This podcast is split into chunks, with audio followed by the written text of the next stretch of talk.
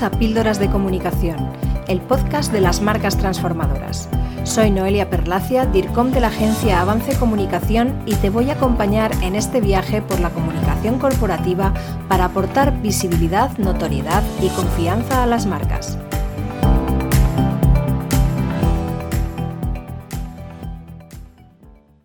Si asistes habitualmente a ferias sectoriales, o por lo menos si conoces alguna feria de tu sector y la has visitado, sabrás que en estos eventos que han vuelto con fuerza tras el parón de la pandemia, siempre hay stands repletos de visitantes y otros completamente vacíos. ¿Cuál es el secreto de su éxito? Acudir a una feria puede llegar a suponer una inversión importante, por lo que conviene hacerlo con una estrategia bien definida y planificar todos los detalles con suficiente antelación, para que la presencia en la feria sea realmente exitosa. Estar en una feria no es simplemente construir un stand, y hay numerosos aspectos a tener en cuenta. Como cualquier otra acción de marketing o comunicación, los objetivos, el público, la estrategia, los mensajes son factores que hay que definir de forma estratégica. El primer paso, sin duda, es elegir bien a qué feria o ferias debe asistir la marca, y para ello hay que tener en mente el objetivo. Dicho objetivo puede estar ligado a la estrategia de marketing, es decir, orientado al networking y a la acción comercial, o bien puede estar asociado a la estrategia de comunicación, con el fin de dar visibilidad a la marca, notoriedad y reforzar su reputación e imagen. Por otro lado, y en función de ese objetivo, debemos saber a qué público queremos llegar, ya que en función de esa segmentación nos puede interesar estar en una feria sectorial de referencia o bien en ferias sectoriales de otros sectores o temáticas. También el alcance de su actividad es importante. Si una empresa quiere internacionalizar su actividad o ya lo ha hecho, podrá tener interés en asistir a ferias internacionales y no solo a las de su país de origen. Por ejemplo, imagina una compañía aseguradora que quiera potenciar sus seguros de viaje.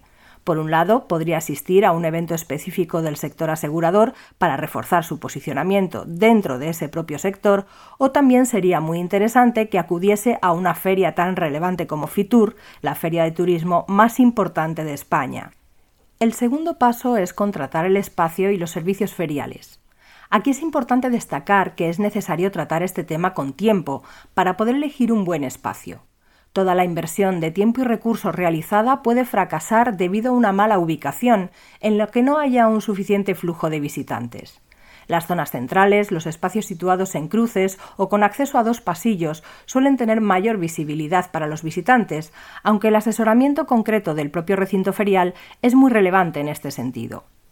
Una vez reservado el espacio, hay que contratar los servicios necesarios como electricidad, conexión wifi, agua, servicios logísticos, catering, limpieza, personal auxiliar y un largo etcétera.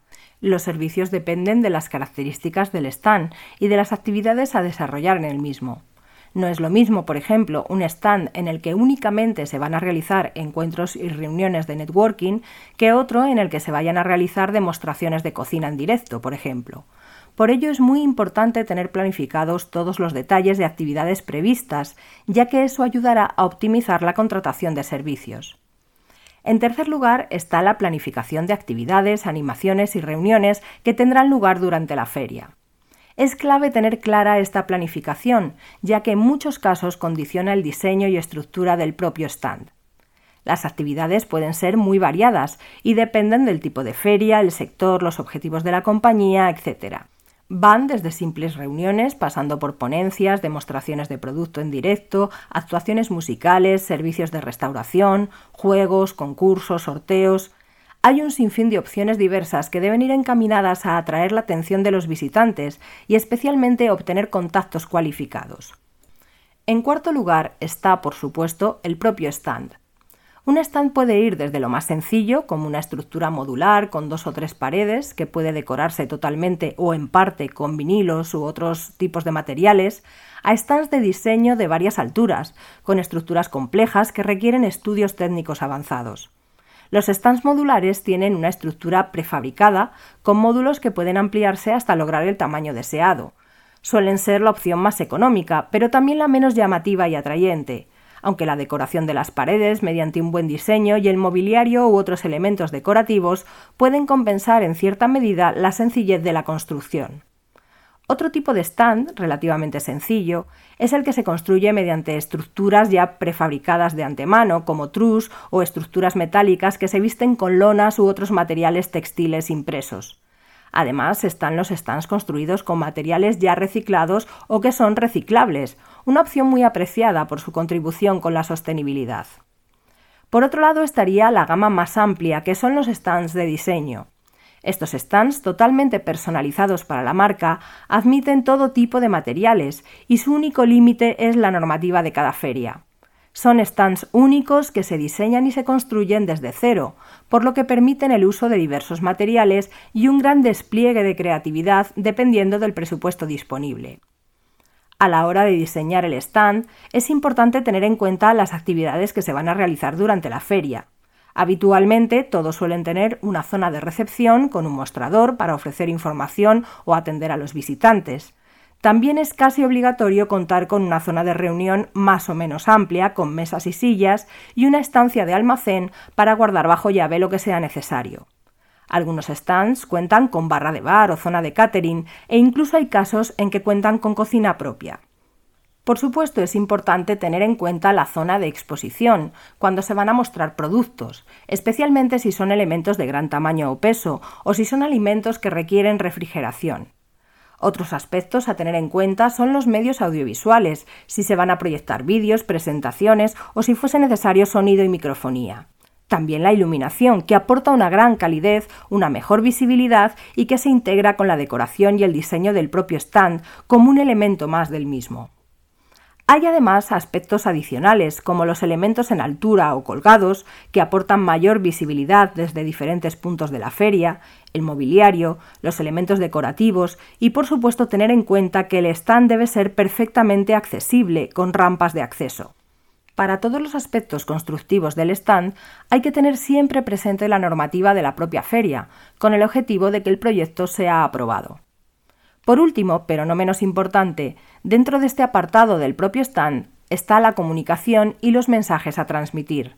No hay que olvidar que el stand es un soporte de la identidad corporativa en todos sus aspectos, tanto visuales como narrativos.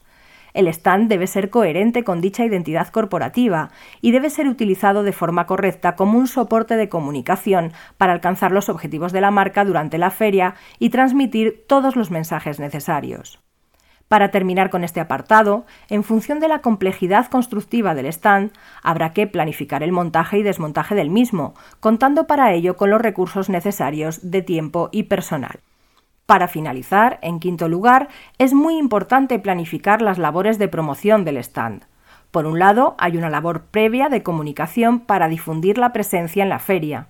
Para ello se pueden utilizar los propios medios de la marca, como la web, el blog, redes sociales, newsletter, mailing, etc., o medios de pago como la publicidad. De forma paralela a la promoción, debe realizarse un trabajo de contacto y concertación de visitas. En muchas ocasiones la propia feria facilita herramientas para llevar a cabo estas acciones o se puede hacer con medios propios.